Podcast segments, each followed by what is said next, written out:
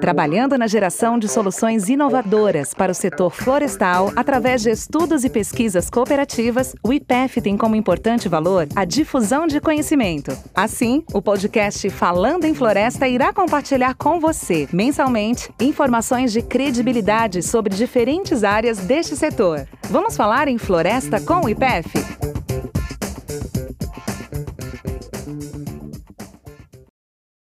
Olá, ouvintes! Sejam muito bem-vindos a mais um episódio Falando em Floresta, o podcast do IPEF. Eu, Matheus Kuhlmann, coordenador executivo do Programa Cooperativo sobre Pesquisa do Pinos no Brasil, o PPPIB, irei acompanhá-los no nosso sexto episódio, que tem como tema o cenário atual e futuro do cultivo do pinos no Brasil.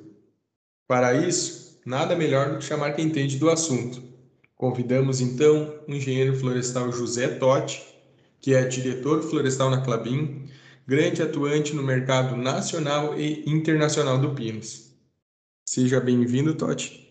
Gostaria de agradecer em nome do PPPIB pela sua disponibilidade e relatar que é um grande prazer, né, contar com você para essa troca de informação. Eu que agradeço, Matheus. Obrigado pelo convite. A gente fica muito contente em recebê-lo no nosso bate-papo é, inicialmente, a gente gostaria que você nos relatasse um pouco é, dos números da Clabin, quais estados ela está situada e o seu contexto no cultivo nacional do Pinos. Uh, Matheus, a Clabin é uma empresa que está situada nos estados do Paraná, de Santa Catarina e de São Paulo, com uh, florestas plantadas, especialmente de pinos e eucalipto.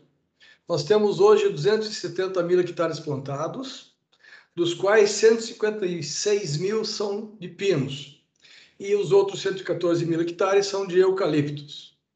Então, a gente uh, tem hoje a maior floresta de pinos do país. Incrível. Realmente são grandes números, é um grande propósito e a gente consegue perceber o tamanho da empresa. Uh, e queria destacar né, que é muito gratificante ter a Clabin como uma das empresas associadas ao IPF, mas também uma empresa de esporte associadas ao PPPIP. Então, Totti, uh, tendo em vista que os números da Clabin nos chamam muito a atenção, né, uh, a gente tem uma curiosidade que seria como se iniciaram essas plantações de pinos e o que motivou a escolha desse gênero pela empresa.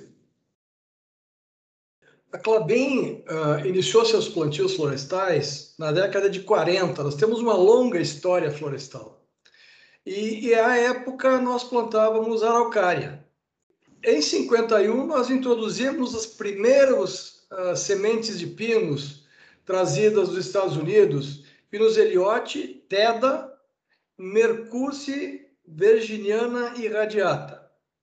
Em 59 nós iniciamos as pesquisas com a implantação de testes com centenas de espécies arbóreas nativas e exóticas, sendo que pinos e eucaliptos se destacaram nesses testes.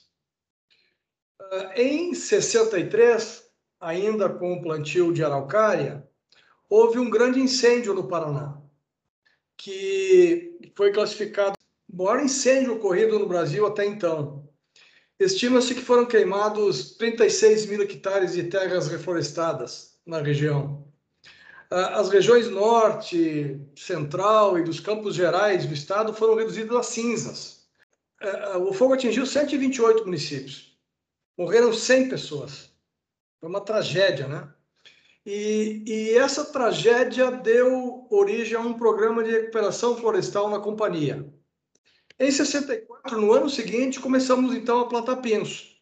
Como a araucária foi uh, consumida pelo fogo em grande parte, a araucária plantada, nós iniciamos o plantio de pinos. A araucária era, uh, tinha uma, uma rotação muito longa, e aí o pessoal percebeu que com pinos conseguiria reduzir bastante a rotação e, a, e melhorar a produtividade. Nossa, Totti, muito interessante a história mesmo. A gente consegue perceber é, um pouco desses desafios enfrentados no início do cultivo do pinos. É, inclusive, o nosso próximo questionamento se refere a este tema.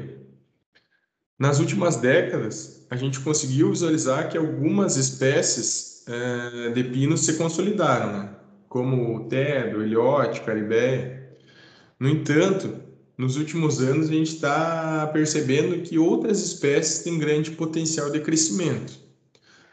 É, aí, na, analisando numa ótica de práticas silviculturais, como a Clabin e você acha que o pinus deve ser tratado? É, como um gênero ou cada espécie apresenta sua peculiaridade? Na verdade, uh, nós tratamos individualmente por espécie, elas têm comportamentos diferentes, né? Uh, as, as espécies tropicais, como o maximinói que nós plantamos ou o caribé hondurensis, uh, eles demandam mais fertilização, eles demandam melhor preparo de solo, eles não, elas não resistem por serem tropicais à geada, precisam de solos mais profundos, tá? Precisam de cuidados maiores, precisam de limpezas maiores, né? não, não aceitam mato competição. As subtropicais, como o Teda e o, e o Eliote, elas, uh, nós aqui na Clabin só fazemos fertilização uh, em sítios ruins, em sítios mais pobres. Nos sítios bons a gente não faz fertilização, porque não, não percebe resposta. Né? E, obviamente, por serem subtropicais, resistem ao frio, né? E, e também aceitam uh, serem plantadas em áreas rasas, né? Com profundidade muito pequena de solo. Então, a, a diferença entre os gêneros, né? entre as espécies, perdão, são, são uh, muito grandes, né? o Maximinói, por exemplo, ele tem que ser tratado sob a ótica do manejo muito parecido com o eucalipto, com todos os cuidados que a gente dá ao eucalipto, né? E, e as outras espécies subtropicais, não, elas são muito mais rústicas. Muito bem, Totti. É, você nos relatou então um pouco sobre a diferença de manejo que a companhia exerce dentro de cada espécie é, e analisando então um pouco sobre o cenário da produtividade dessas áreas cultivadas com pinos, como a Clabin vê essa evolução é, e quais foram os principais fatores né, que contribuíram para que esses ganhos fossem alcançados. E por último, será que chegamos a um teto de produtividade da cultura do pinos? Bom, para que a gente possa de fato conseguir é, continuar aumentando a produtividade, a gente tem uma história, né? uma história de pesquisa uh, uh, interna, a gente tem uma estrutura muito boa, uh, temos uma área específica de melhoramento de pinos e, e, temos apoio de várias instituições, né? uma delas é o IPEF, né? que ao longo do tempo tem nos ajudado a entender melhor essas interrelações entre o ambiente, o manejo e, e a a genética, né? Na verdade, Matheus, a Clabin tem uma distribuição geográfica interessante. Começamos no sul de Santa Catarina e vamos a quase o norte do Paraná. E isso pega diferentes áreas de, de clima, né?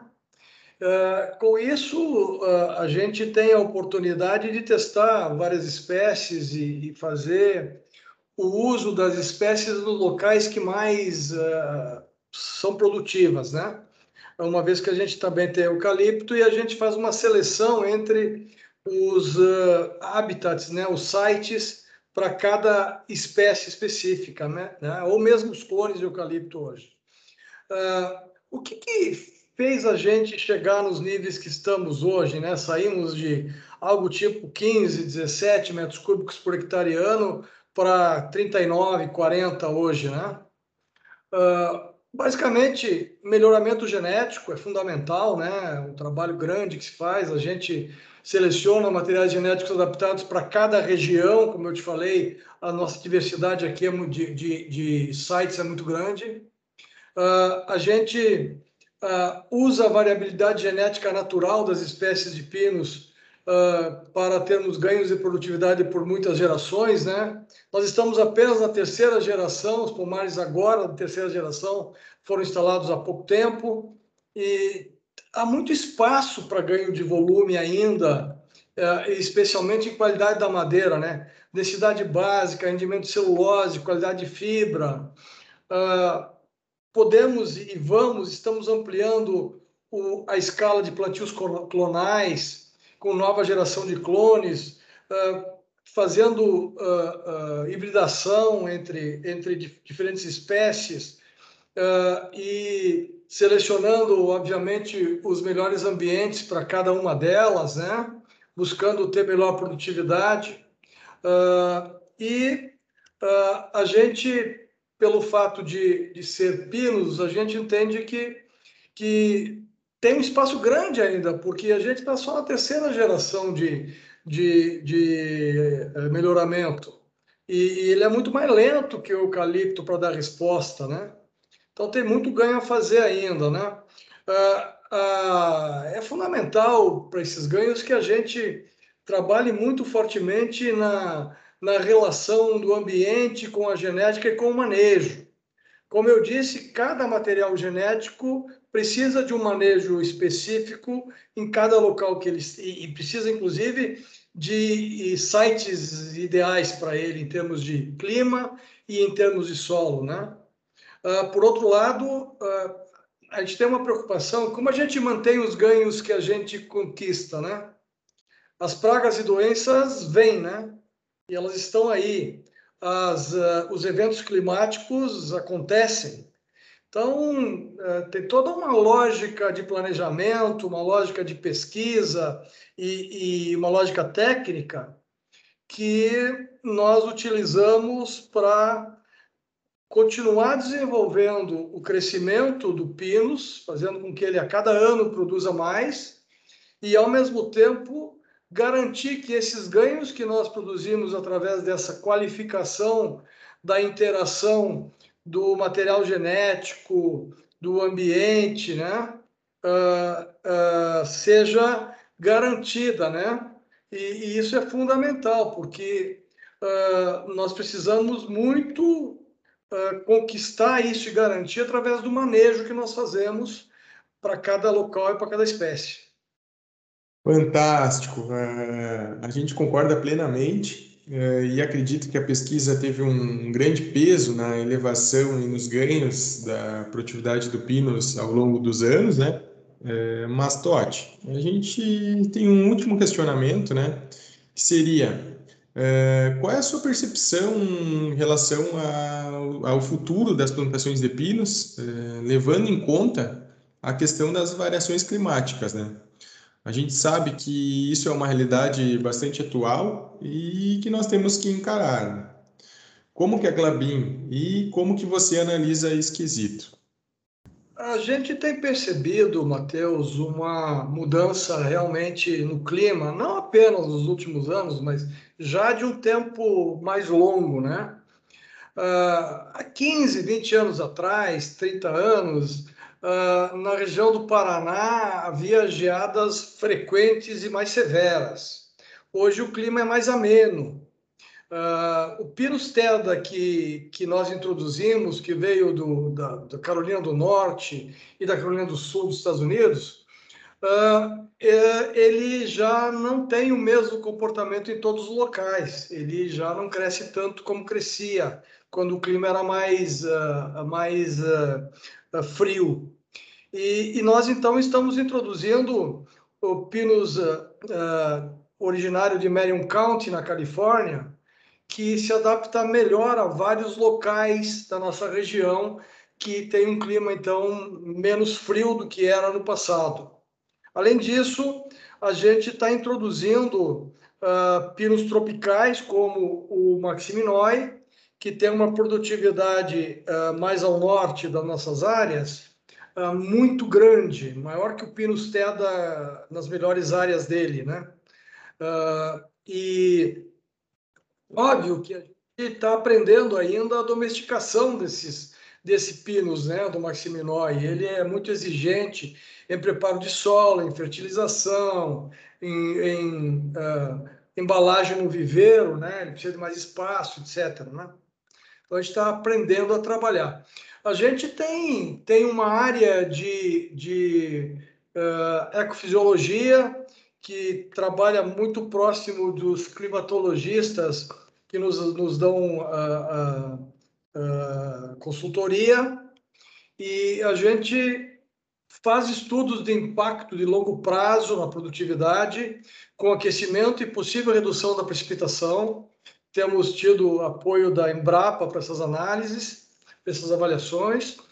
Uh, trabalhamos fortemente com monitoramento meteorológico na região que nós atuamos, fazemos zoneamento edafoclimático e, e estamos buscando entender melhor as mudanças do clima e como nós podemos aproveitá-las de forma a continuar tendo altas produtividades, que, que é a marca da Clabin. Né?